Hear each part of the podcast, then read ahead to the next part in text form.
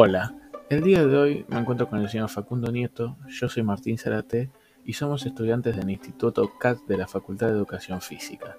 El día de hoy nos encontramos realizando una actividad para la rama de filosofía, de la cual nos vamos a ambientar en un gran filósofo reconocido mundialmente como lo fue Sócrates.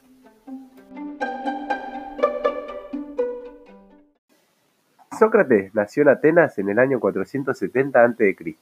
Él fue uno de los filósofos griegos más influyentes del pensamiento universal. Sin embargo, como dato curioso, no dejó obras escritas ni fundó una escuela. Todo lo que sabemos de él ha sido gracias a los testimonios escritos de sus alumnos y seguidores. La postura filosófica de Sócrates fue innovadora y muy influyente en su tiempo. Por ello, los pensadores anteriores a él son denominados como presocráticos. De esta manera se marca la diferencia entre las posturas filosóficas anteriores a las socráticas.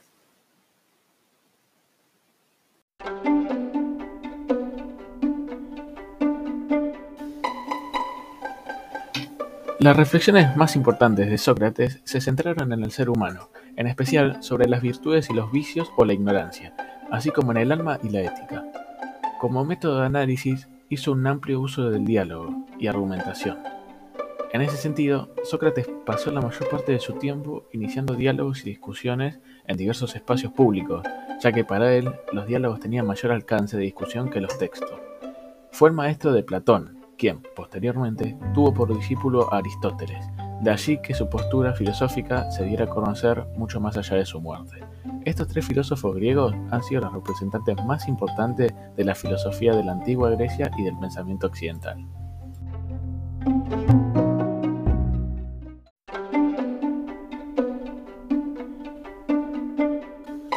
Bueno, y con esto concluimos el podcast de hoy. Muchas gracias por habernos escuchado y les mando un saludo. Estén atentos que próximamente se viene el episodio número 2. Nos despedimos y nos vemos la próxima. Chao.